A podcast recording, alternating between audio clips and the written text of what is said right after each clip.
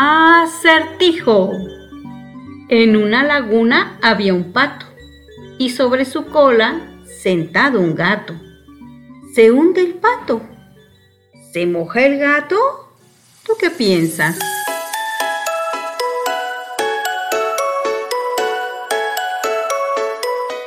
Historias del mundo para contar. Una hora en la que vivirás múltiples vidas en diferentes espacios y tiempos. Historias del mundo para contar. Escucha, imagina y disfruta. Comenzamos. Muy buenos días, mi nombre es Sara Cepeda y estamos de nueva cuenta aquí para, para compartirles lecturas, compartirles una entrevista que tenemos preparada. Esperemos que llegue nuestra invitada. Y este, y bueno, hoy es lunes 23 de octubre, 9.05 de la mañana. Está muy rico el clima, no hace frío, no hace calor, no hace viento, no hace no hace este pues esos enfriamientos que de pronto se sienten. Está muy sabroso el clima. Y miren, voy a iniciar con esta lectura que me súper encanta, que se titula El coyote y el conejo. Es una, es una, es eh, cuentos infantiles de una antología que ya les había yo presentado en algunas semanas atrás, antología de relatos originarios de la región centro de nuestro país. Y este, y vamos a iniciar, el conejo y el coyote. Es una compilación de Ariana Vanessa Domínguez Gutiérrez. Había una vez un conejo que estaba comiendo hierba y de pronto llegó un coyote que le dijo, te voy a comer. El, el conejo contestó, no me comas, por favor, dame dos días, dos días, luego me buscas en el río. Y así pasaron los dos días hasta que llegó el momento de encontrarse en el río. Llegó el coyote al lugar y allí estaba el conejo esperándolo. El coyote le dijo, ahora sí te voy a comer. Pero en eso llegó un cazador y quiso dispararle al coyote. El conejo, más inteligente, mordió al cazador y solamente así se escaparon los dos. Luego el cazador se cayó al río y se lo llevó la corriente. El coyote le dijo al conejo, ¿Quieres ser mi amigo? El conejo le dijo sí y se hicieron amigos por siempre. Bueno, pues este es un cuento para niños de la región del centro de nuestro país, eh, fundamentalmente de la, de la zona de la Ciudad de México y Morelos, en donde hay varias, hay variantes, dos variantes lingüísticas, la mazagua, con sus dos variantes, y la mije, también se habla el otomí, el zapoteco, el náhuatl, el mazateco y el mixteco. Bueno, pues ahora sí vamos a dar inicio a este programa y tenemos en la mesa, estamos de manteles largos, tenemos a la autora del poemario que hace dos programas leí un poquito. Tenemos a Lupita García Cabello y nos va a hablar un poquito de su libro Amarte es mi verdad, que ese es un libro que pues es un poemario y que él, eh, en este poemario eh, eh, capitula pues el amor porque ¿qué, otra cosa se puede hablar con poemas? Bueno, se puede hablar de muchas cosas, pero el amor, y es un amor mm, platónico, un amor divino, que va usted a oír esta, este relato. Pues vamos a darle la bienvenida a Lupita García. Lupita, buenos días. Buenos días, Sara. Estoy muy contenta de estar por fin hoy ante tu auditorio, aquí ante tu público. La verdad es que para mí es un honor el estar hoy aquí. Sabes que te admiro muchísimo y pues también es un gustazo el estar en estas instalaciones tan majestuosas. Pues sí, el Tecno siempre tiene esta apertura para los temas culturales, bueno, para muchos temas, pero en nuestro caso para los temas culturales y de difusión, de pensamiento, ¿no? Y de pensamiento, de sentimiento, de forma de vida. Y en este caso vamos a ir. Lupita García, ¿de dónde eres, Lupita? Platícanos un poquitito sobre ti. Bueno, mira, soy originaria de Juventino Rosas, tengo 28 años. Este, bueno, actualmente ya tengo tres obras publicadas. Y bueno, pues el ambiente en Juventino, como sabes, no es así como que muy rico en literatura. La verdad es que nos hace falta, pero pues bueno, le estamos poniendo las ganas, ¿no? Para precisamente llevar esa cultura a todos los lugares queremos que se enriquezca más y soy una persona que pues siempre ha amado la escritura. Desde niña, desde que vi un libro de Horacio Quiroga, me impresioné con el libro. Y yo en ese momento dije, wow, era, el primer libro que veía en la vida. ¿Hace cuántos años fue eso? Eh, eso yo tenía yo creo que como unos cuatro años, cinco más o menos. ¿Y desde hace cuánto que escribes, Lupita? Pues mira, realmente desde que supe escribir, desde entonces hago obras literarias. Obviamente pues en aquel tiempo no era como tenerlas en forma, ¿verdad? Ni trabajarlas, simplemente escribía lo que me imaginaba. Desde que entré a la primaria, como 6, 7 años, empecé a escribir cuentos de terror, era lo que me fascinaba en ese tiempo. ¿Y conservas alguno de ellos? Eh, no, la verdad es que no, pero los recuerdo, recuerdo de qué trataban, recuerdo este... Ay, platícanos alguno pequeñito así de esa infancia tan linda. Bueno, mira, el, uno de esos se llamaba El Pequeño Monjecillo y era de, hizo, hice 15 partes, era una como digamos saga, pero pues a la vez era nada más un cuentito porque las partes no eran así tan largas, no era como que un, libro de cada una, sino que lo que hacía era como de dos, tres hojas una parte y así. Hice 15, llegué a las 15 partes, la empecé a escribir como desde los 7 años, la terminé como hasta los 10 o hasta los 11 años. Y trataba pues de un monjecito que, que venía de un mundo extraño y que de repente se encontraba con, con Ana, una chica que abría una puerta mediante un juego así como que de estos raros, como de la Ouija. Y de ahí entonces salió este el personaje y empezó a vivir en nuestro mundo porque ya no se pudo regresar. qué miedo. empezó así y era pues era como que un, un monjecito, era como pequeñito de tamaño, chiquito, pero pues así como que también macabro, ¿no? Este, y pues esa era la entretención de la, de la saga. El, el monjecito que, vino un personaje de otro mundo que se trataba de acoplar al nuestro y luego nuestro mundo así como que pues también tratando de acoplarse a esta presencia no que era extraña de eso trataba Válgame Dios. Bueno, Lupita, vamos a materia. Nos dices que has escrito tres libros. Este último, Amarte es mi verdad, que tuvo su presentación en Casa de Cultura, en la sala Hermino Novelo. Y esto el maestro Raúl Alvarado. Este, bueno, dinos tú, ¿quién estuvo en esa presentación? Bueno, pues sí, además del maestro Raúl Alvarado, estuvo Héctor Ortega, que es dramaturgo, que se dedica a la dirección de cine, que a quien admiro mucho, también es mi gran amigo. Estuvo el maestro Silvestre Ortega, que es un escritor de Juventino Rosas. Él ha escrito novelas, poesía, de todo, ¿verdad? Todo le hace. Y también nos acompañó en el público Rafa Soldara, entonces, pues yo me sentí muy contenta de todas las personas que, que nos acompañaron, estuviste ahí tú también. Eh, fue una presentación increíble para mí porque pues había soñado desde que trabajé este libro con presentarlo al público y con estar acompañada por ustedes, que a cada uno le tengo una gran admiración, entonces para mí que estuvieran allí pues fue increíble. Y ya sabes, al final este, me encantó cuando se hizo la ronda de preguntas y respuestas y que Rafa pudo este, expresarme sus preguntas, pero además todo lo que comentó de mí, él me conoce más que otras personas, ¿no? Entonces, eh, que comenta todo lo que a mí me llevó, a lo mejor cosas que a mí se me pasaron, él las comentó de, de mi proceso creativo. Y, y pues el saber que a ti te gusta mi poesía, que por fin la pudiste conocer, Después sí, no la conocía, Lupita. Lupita, hablando sobre el proceso creativo, ¿cuál, ¿cuál fue este proceso? Platícanos. Sí, mira, esta vez la verdad que fue un proceso que me gocé mucho más y no sé por qué, fue un proceso más espiritual, sentí yo que fue enteramente espiritual, muy emocional.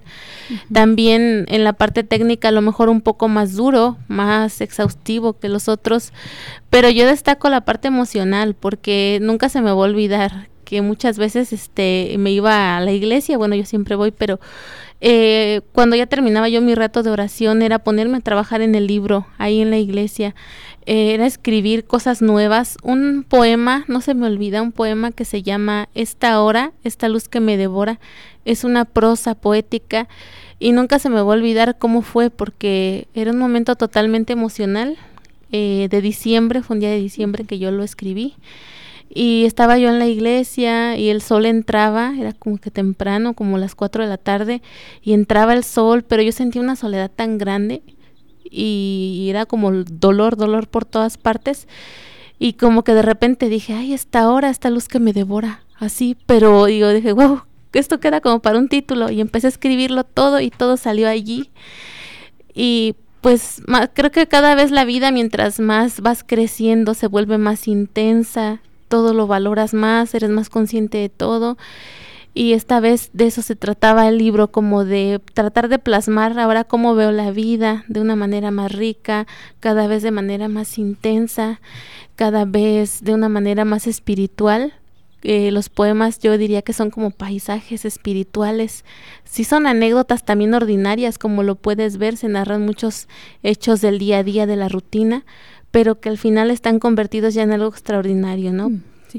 Bueno, pues me voy a permitir leer este que yo elegí y que, bueno, está dentro de tu libro, se titula Diamantes y dice así, las voces se fueron apagando, mis dolores se fueron durmiendo. Estábamos tan cerca de ese templo en las que las gladiolas son más bien púlpitos donde se encuentran de tu pie, de, de tu pie tu descalza impresión. Caían las horas en el viejo campanario cual golpes del mar a los pies de San Rafael, cual trinos de luto en la trágica arpa de San Gabriel. Era la noche una inmensa ágata, un mar con eco de versos, donde la perla del amor fue tallada por tu voz. Ay, tu voz, es tu voz donde se cumple mi vida, pues mis horas sin ti son tan solo resignadísimas muertes que he de llorar a solas con ignoradas lágrimas. Todos corrían tras su vanidad, tras el aplauso de la índole hipócrita, tras ese público que les gusta creer eterno, público con vocación de loca Jerusalén. Los trajes, los saludos en apretones de manos, las corbatas sucesivas, todo eso es su fortuna, pero mi fortuna era la luz, la luz que tú estabas haciendo.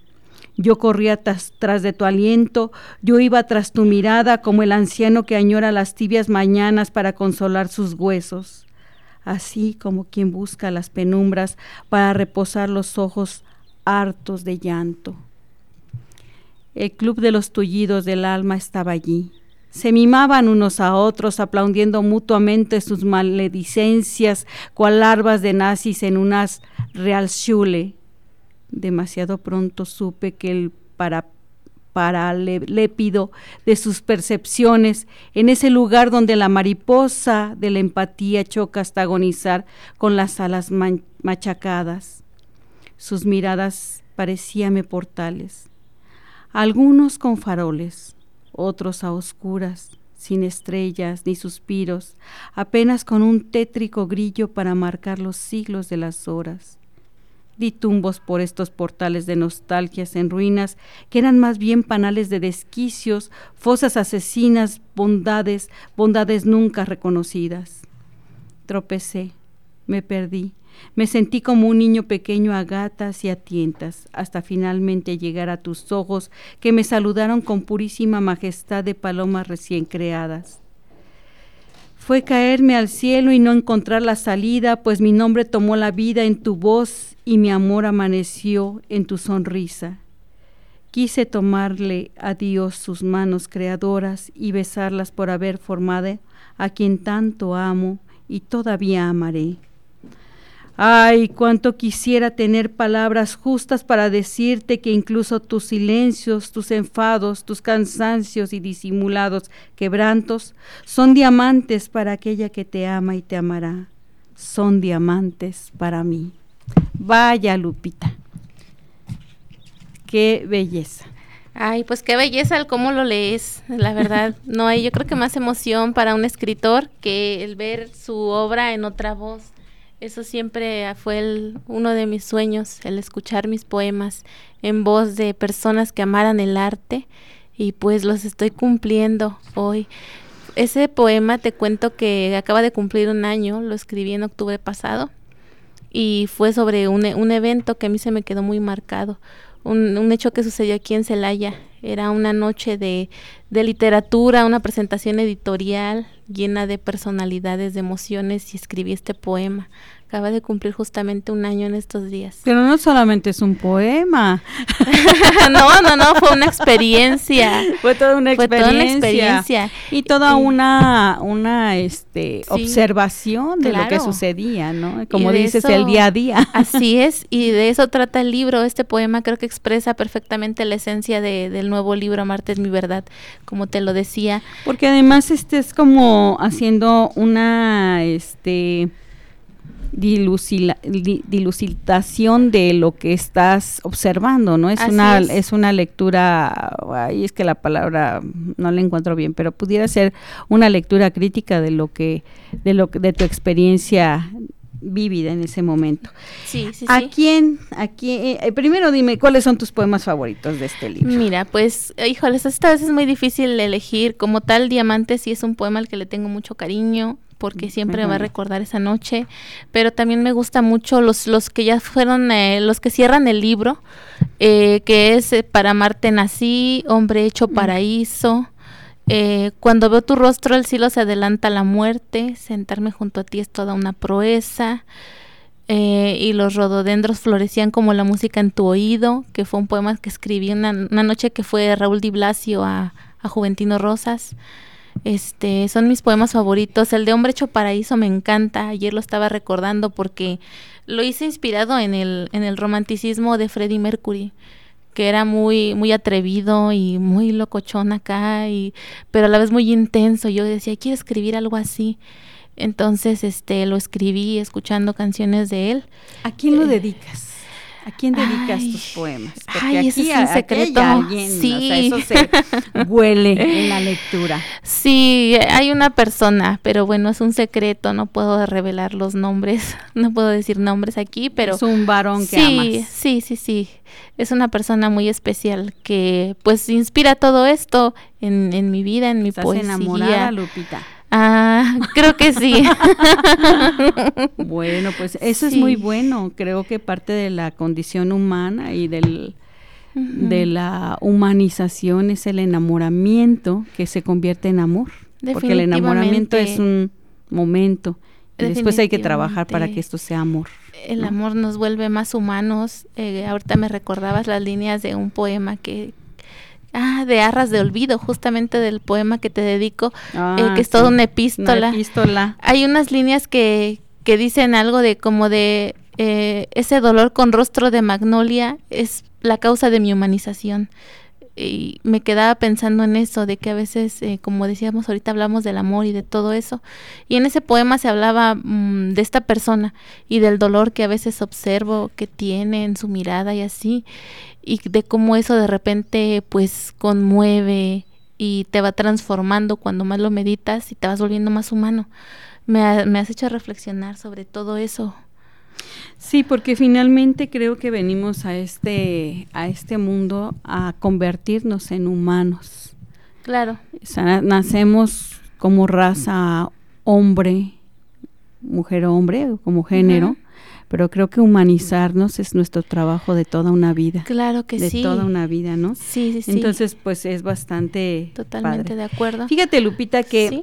cuando yo te leo, me hace recordar ese misticismo especulativo del siglo XVI.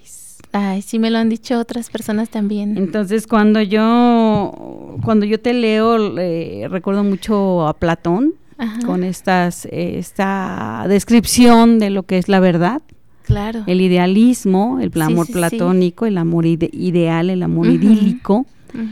Este, algunas de las de los pasajes eh, místicos de alguna de Santa Teresa, por ejemplo, ¿no? De Santa Teresa de, Ávila, San, sí. ajá, este, de San Juan de la Cruz, Claro. ¿no? De la misma Sor Juana, Claro. ¿no? Que está ahí puesta.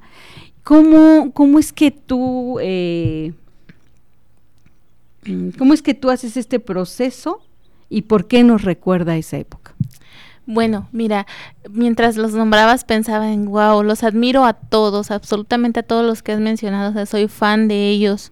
De hecho, hubo un, un momento cuando trabajaba el libro en que me puse a leer solo de Platón y Platón y era como casi como sentirlo allí, como si fuera mi roomie que estuviera ahí conmigo en la habitación de tanto que este que lo leía, Y ¿Qué leíste de Platón, Lupita? Pues sobre todo frases, pensamientos y también de Santa Teresa de Ávila, incluso de ella eh, vi una serie autobiográfica que hay de su vida, de todo lo que ella hizo, todo lo que ella pasó.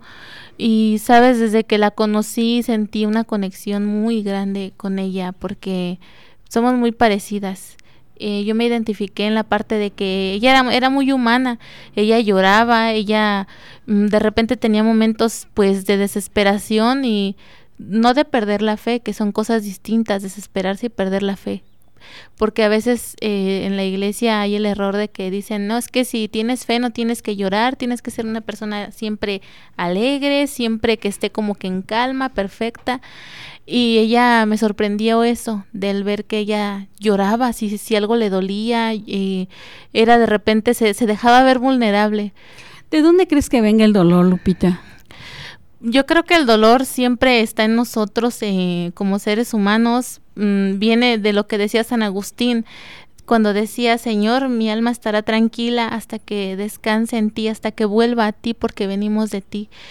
El alma siempre va a estar doliente e intranquila hasta que no llegue a su hogar, que es Dios, a su origen, a su patria, que es Dios mismo, que es en el cielo esta vida es como un destierro, lo sabemos, eh, entonces yo creo que el dolor por eso siempre está allí, pero otra causa que nos hace sufrir más es eh, la falta de amor entre los seres humanos, que a veces en lugar de apoyarnos, de amarnos, de sostenernos, nos hacemos la vida más difícil, no dándonos apoyo, haciendo cosas que dañan al otro, siendo egoístas, y yo creo que por eso de ahí sobre todo viene el dolor, y de ahí se producen después más heridas siguen produciendo todavía más dolor. Yo es lo que observo. Lupita, tú vives en, en Juventino. Sí. Y te que tenemos muy seguido por acá, ¿verdad? Sí, me encanta esa ciudad. ¿Cuál es la diferencia entre un sentir de tu, de tu pueblo y un sentir del pueblo de Celaya? Bueno, pues a lo que yo observo, eh, considero que Juventino somos, son personas que no están tan enfocadas a veces en la literatura, diría que a veces, no digo que todos, pero hay la mayoría, tal vez son personas que, que sienten, sí, como todos, pero a veces no saben qué nombre tiene cada emoción o cada sentimiento. Em, a lo mejor no valoran de repente tanto la literatura. Eh, hay una emoción más por otras cosas, por la diversión, a lo mejor en cuestión cultural gusta más apreciar un baile, escuchar un concierto, pero no como tal el, el crear. Tal vez les guste más ser espectadores, como cuando hay... Lupita, fíjate que, este, bueno, tuvimos una presentación de un libro, el libro de José Alfredo, el pasado viernes. Y entonces había esa discusión si José Alfredo era el, Vox Populi del pueblo común y corriente o si era un intelectual. Sí. Entonces, bueno, se tuvo que reconocer que él, a partir de la vida cotidiana de personas que no tenían esa, esa capacidad de crear poesía, que, pero a partir de la experiencia de ellos, él podía elaborar poesía. Claro. ¿Sí? Entonces, al final, el mismo José Alfredo decía, es que mi pueblo es poesía, ¿no? Claro que eh, sí. Eh, eh, yo considero, pues respeto mucho tu punto de vista, pero considero que todas las personas en este proceso de humanización somos creativas, ¿no? De, una manera o de otra. Sí, claro, y sobre todo, pues yo lo observo en, en las diferentes em, labores. Se lo decía una amiga que ella pues tiene a sus hijos y así, ayer lo hablábamos. Y yo creo que hasta para eso hay que ser creativa, hay creatividad en todo, hasta para ser madre, hasta para hacer una comida. Entonces hay una admiración de repente eh, hacia todas las personas, ¿no? Yo, por ejemplo, este se los he dicho a mis tías que las admiro mucho por por miles de cosas, pero una de ellas, pues, por ejemplo, la cocina, que lo hacen de manera extraordinaria, o sea, una comida deliciosísima la que ellas hacen. Eh, también de repente, pues, mi mamá tiene su comida muy muy buena y y así puedo decir algo admirable de cada persona, ¿sabes? A la que conozco y ahí está lo que tú dices de la creatividad de cada uno y que uno lo aprecia Y pues respecto al público de Celaya, pues que te digo, a mí me encanta Celaya por, por la cultura, por el impulso que hay. Eh, hay gente muy, muy creativa, gente increíble, la gente es cariñosa la mayoría. Yo he tenido muy pocas experiencias desafortunadas aquí, me ha tocado siempre gente muy amable, gente este que, que, está ahí para apoyarte, para hacerte un comentario positivo. Pues le tengo mucho cariño a esta ciudad, un amor, digámoslo ya, enorme, y también a su gente. Ay, mira, Lupita, este, vamos a leer un poquito. ¿Sí? Leemos la primera estrofa, la primera, el primer párrafo. Sí. De la epístola, ¿te parece? Claro y ahorita sí. terminando esto, pues nos vamos a corte Claro. inmediatamente. Arras de olvido. ¿Qué les importa a las rosas no tener madre si tienen un Dios que las respira? Meditaba esto cuando aquel día de octubre te encontré en la, en la muchedumbre y tu cabello blanco era un alba serenísima donde cualquiera podría llorar como San, San Ignacio y tus ojos eran dos magos países, dos pésamos yertos en su fiebre de esfinge. Vamos a un corte. En un momento regresamos a Historias del Mundo para Contar. Ya estamos de regreso en Historias del Mundo para Contar. Pues de, de nueva cuenta aquí con Lupita García Cabello y su poemario Amarte es mi verdad. El título, Lupita. A ver, dime, sí, ¿qué maravilloso, pasa? muy dulce. ¿Qué pasó con ese título? Mira, ¿Cómo dos- fue que lo construiste? cosas- dos, dos cosas este, fueron las que me dieron la decisión del título. Número uno, eh, una canción de Luis Miguel que se llama Tú, siempre tú y me fascina. Y hay una, una frase que dice, amarte es mi verdad. Entonces ahí de ahí me gustó muchísimo. Y más al final, que la repite como tres veces, amarte es mi verdad, amarte es mi verdad. Y decía yo, wow, esto soy increíble y tiene mucho sentido. Y luego más cuando me di cuenta de que la esencia del libro era, como ya lo has mencionado tú hace un ratito, el amor desde la verdad, desde el idealismo, desde llegarle a la raíz de qué es el amor. Realmente buscar eh, la, con la verdad qué es el amor, buscar amar con verdad, con hechos, eh, con valores. Yo creo que cuando el amor es real, siempre viene, como dicen, vestido de respeto, viene acompañado de fidelidad, de pureza. No, no podemos amar de manera incoherente, ¿no? Ya el mundo está demasiado lastimado por tantas cosas que hacemos, eh, que decimos que son amor y que no lo son y que hacemos más daño. Entonces yo quería llegar con este mensaje a las personas, Y, eh, y será a tu manera, ¿verdad? a mi manera. Y vamos a, Sí, claro vamos a sí. leer esto que se titula Mi manera. Hacerte alma de todas mis oraciones, ponerle tu rostro a mis esperanzas, sentir que por solo amarte valió la pena nacer. Oh, saberme más tuya de lo que fui ayer, vivirte como medicina de Dios. Esta es mi manera de acomodarme la mañana. Qué bonito. Qué bendito eres, amor, amor, conocerte es amarte, amarte en paz con todo el mundo y por amarte mi corazón concupisciente conoce lo eterno y lo santo. A ti te quiero por la mañana de todas mis vidas.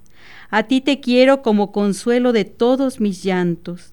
A ti te quiero por flor de mi paciencia y argolla de mi santidad. A tu manera, Lupita. A mi manera. que este poema bellísimo, que fue creo que el primero que escribí para, bueno, de los primeros, no el primero. Es el, sí, es el primero, Lupita, de- después de la presentación, Sí. efectivamente. Fue de los primeros que se escribieron para el libro. Está inspirado en una obra de Herminio Martínez, del maestro Herminio, que también creo que todos aquí le tenemos admiración, ¿verdad? Este, en un poema que él escribió que se llamaba Cada quien tiene una manera, que dio título a la última antología de Diezmo de Palabras.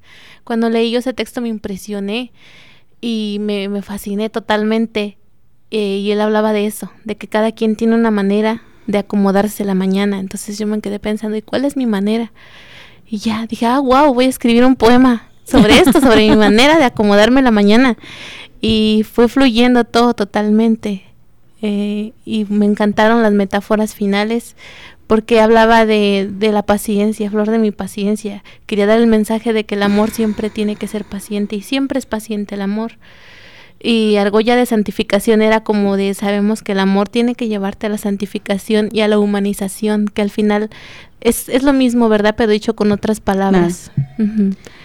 Pues mira, Lupita, este, yo he leído ya el poemario. Sí. Me parece que es un poemario muy bonito.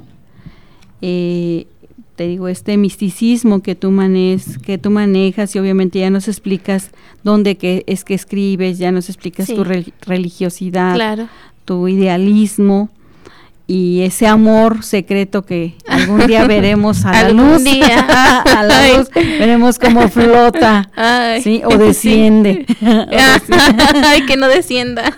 no desciende del idealismo, del, ah, cielo, del cielo, hasta volverse humano. Sí, sí, sí. Este, pues yo te felicito, realmente es muy bonito tu poemario. ¿Y qué más está haciendo Lupita? Bueno, mira, pues actualmente ya estoy trabajando lo que es el cuarto libro. Claro, estamos a principio. La verdad todavía no podemos ver mucho la, la, forma que va a tener. Se está perfilando, estamos decidiendo cosas. Eh, ya tengo algunos poemas, no estoy en ceros. Ya tenemos algunos, tenemos como yo creo que cuatro poemas totalmente terminados. Se están trabajando a lo mejor ahorita otros tres eh, y ya queremos también ir perfilando, se perfila la obra de a dónde queremos ir ahora, qué queremos llevar de nuevo al público, con qué mensajes vamos a ir. Eh, mi proceso creativo siempre también comienza definiendo títulos de poemas creo que es algo bien importante. Y fíjate que mucha gente termina en ello, o sea, no empieza con el título, sino termina, o sea, haces la obra y después le pones el título, ¿no? Y es dificilísimo, a, mí también de pronto me cuesta ese trabajo eso, y a veces sí, una frase es como un hilo de media, ¿no? Se va.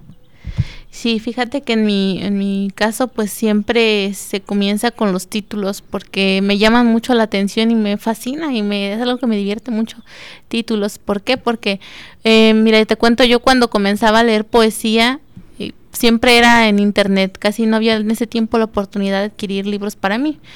Entonces entraba yo a las páginas y buscaba tal autor y salía toda la lista de sus poemas. ¿Y qué pasaba? Que yo, pues ahí era títulos, títulos, títulos en la lista. Entonces tú dices, wow, la importancia de un título, de que a veces dices, ay, escojo este porque este se ve como que más llamativo.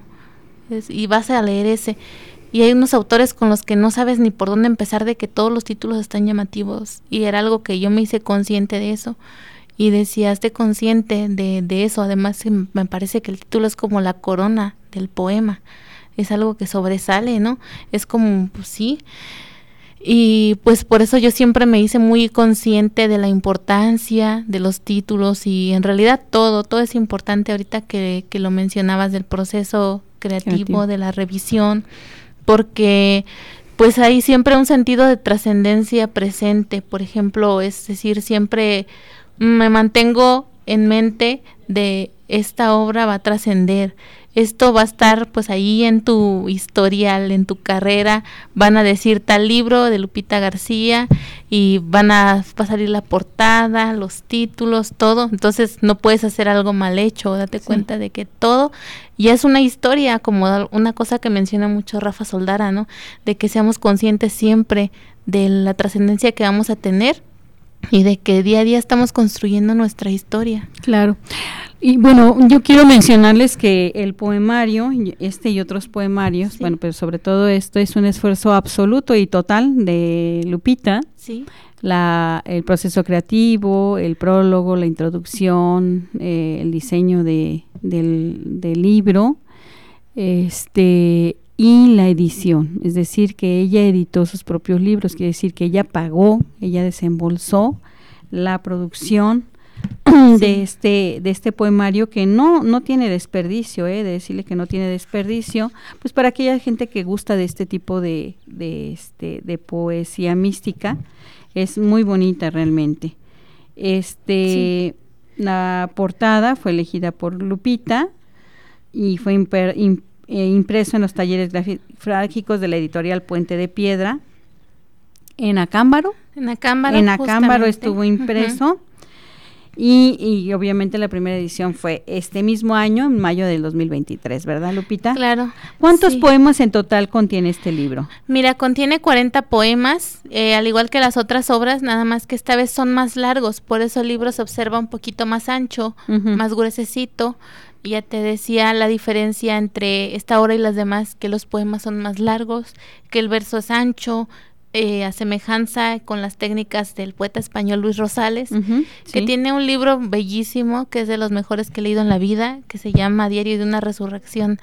Me encantó a mí este todo este libro, las técnicas, y yo decía, quiero algo de esta manera, algo así, que sean como relatos ahora los poemas, que no queden ahí como que en sentimientos al aire, sino que se pueda observar una historia en cada uno, porque a la gente le gusta esto, le gusta que los introduzcas a, tu vida, a tus anécdotas, sentirse a lo mejor parte de otra historia, imaginarse allí.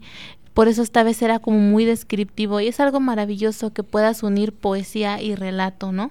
También este libro contiene más prosas y bueno, como lo decías de que la edición fue mía, pues sí, y para eso pues le quiero agradecer a mi familia, aprovechando que estoy aquí, a mis tías, a mi abuelita, a mis padres, que fueron quienes me ayudaron con todo esto. También ellos, realmente sin ellos no hubiera sido posible para la financiación de la obra. Y bueno, yo creo que vale la pena leer esta, este poema para cerrar, Lupita, si me permites. Y es, pues, nada, nada más ni nada menos que a Federico García Lorca, sí. que se titula Nueva York 1929. Recordemos que a Federico García Lorca lo acallan, ¿sí? Lo acalla, lo acalla la, el fascismo español, representado por Franco muy amigo de Pablo Neruda, este, pero bueno, pues lo acallan por esta postura vital que tiene, que tiene ante, ante, ante el fascismo, ante el franquismo, ¿no? Es, es horrible y pues estaba muy jovencito. 38 años, toda muy una vida joven, Muy guapo además. Claro. Guapísimo. En la hueca cabeza del nueve quema tu frío, amor mío. Por el dos resbalaron tus gritos asesinados. Sí, asesinados.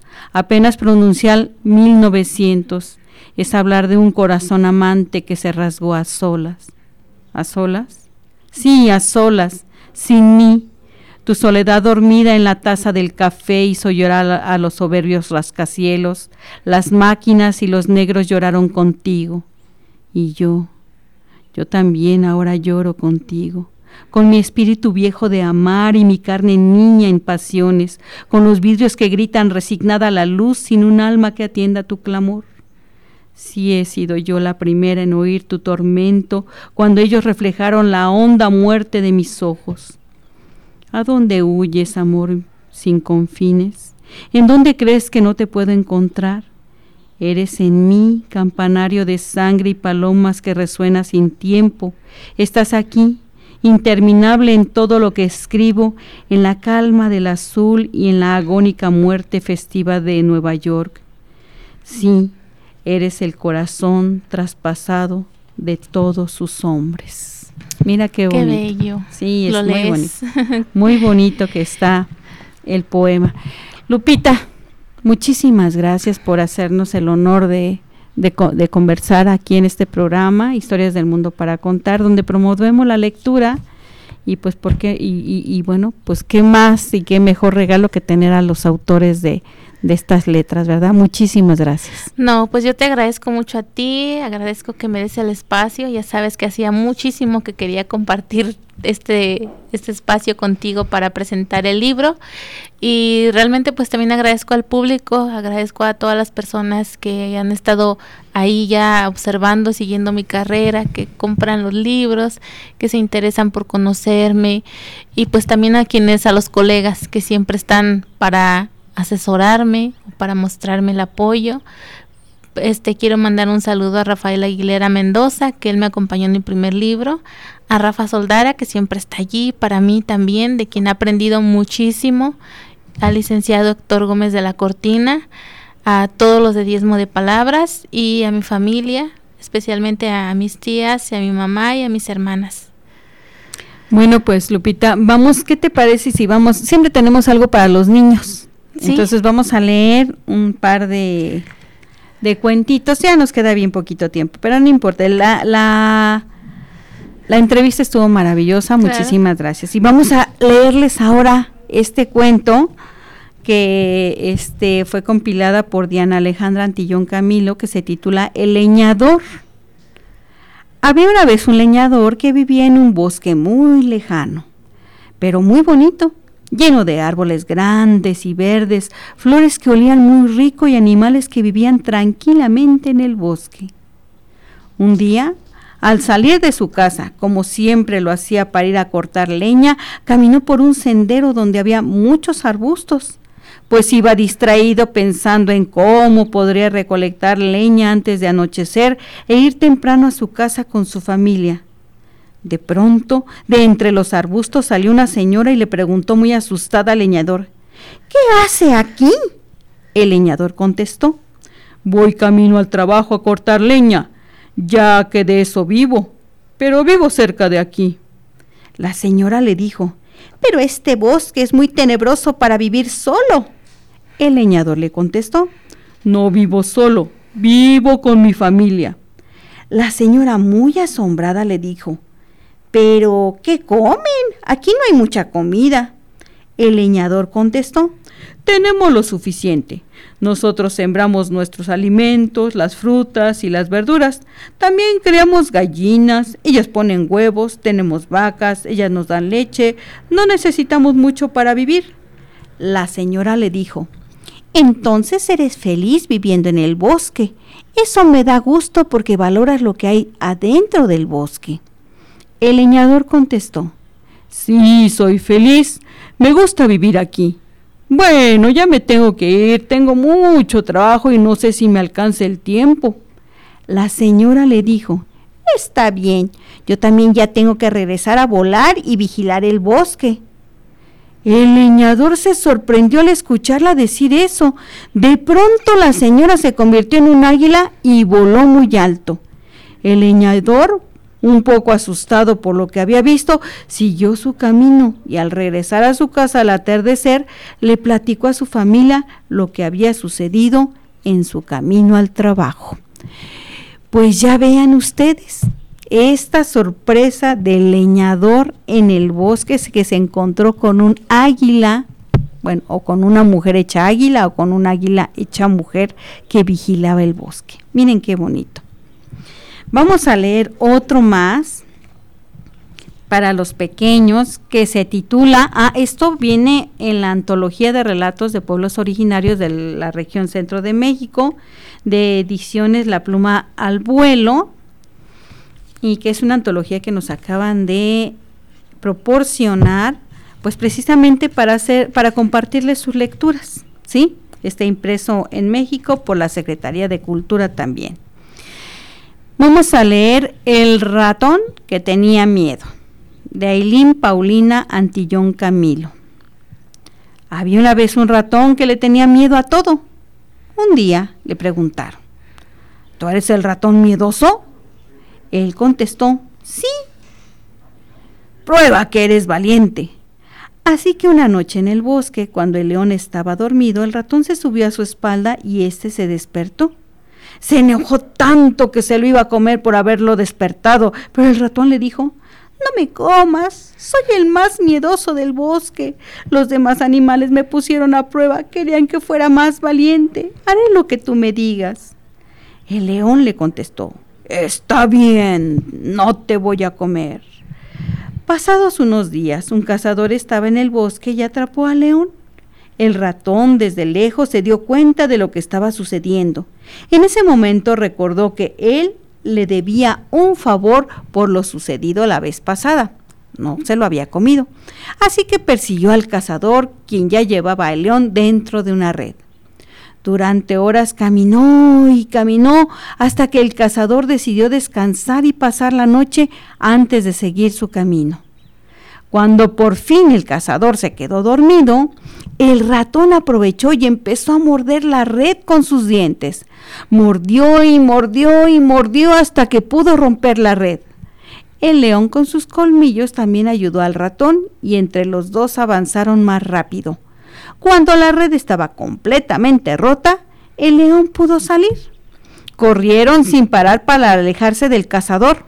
Una vez lejos, el león agradeció el apoyo del ratón y le dijo que había sido muy valiente por, haber, por haberlo rescatado y que no les necesitaba probar nada con nadie más de su valentía, ya que había demostrado ser un buen amigo y se volvieron los mejores amigos de ahí en adelante. Pues con esto terminamos nuestro programa. Y no me queda más que agradecerlos que nos hayan sintonizado a todas aquellas personas que con su amable eh, humanidad nos, nos hacen el favor de, escucharnos. Tuvimos a Lupita García Cabello, la poetisa de Juventino Rosas, que ya tiene, ¿cuántos años? este Desde que tenía siete años, si tienes 38, o sea, tienes 28. a 28, si tienes 28, entonces tienes 21 años escribiendo, más. Pues miren, así se hace todo. Y pues muy agradecida, muy agradecida a Controles, a FER, a nuestros controles técnicos, al Instituto eh, Tecnológico de Celaya, que gracias a esta radio cultural, pues nos da la oportunidad de compartirle algo de lo que tanto escriben tanta gente y que nos hace reflexionar nuestro día a día. Mi nombre es Sara Cepeda y nos escuchamos el próximo lunes a las 9 de la mañana. Ah, recuerden que el sábado hay repetición del programa a las 9 de la mañana y de ahí nos vamos al Spotify para que esté en la nube el día que usted quiera escucharlo. Muy buenos días y buen inicio de semana.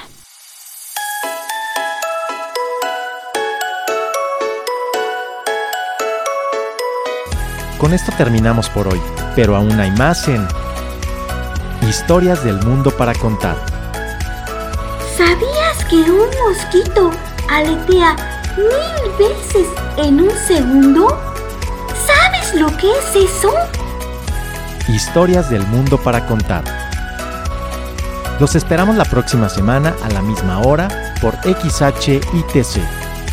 Radio Tecnológico de Celaya a través del 89.9 de frecuencia modulada. El sonido educativo y cultural de la radio.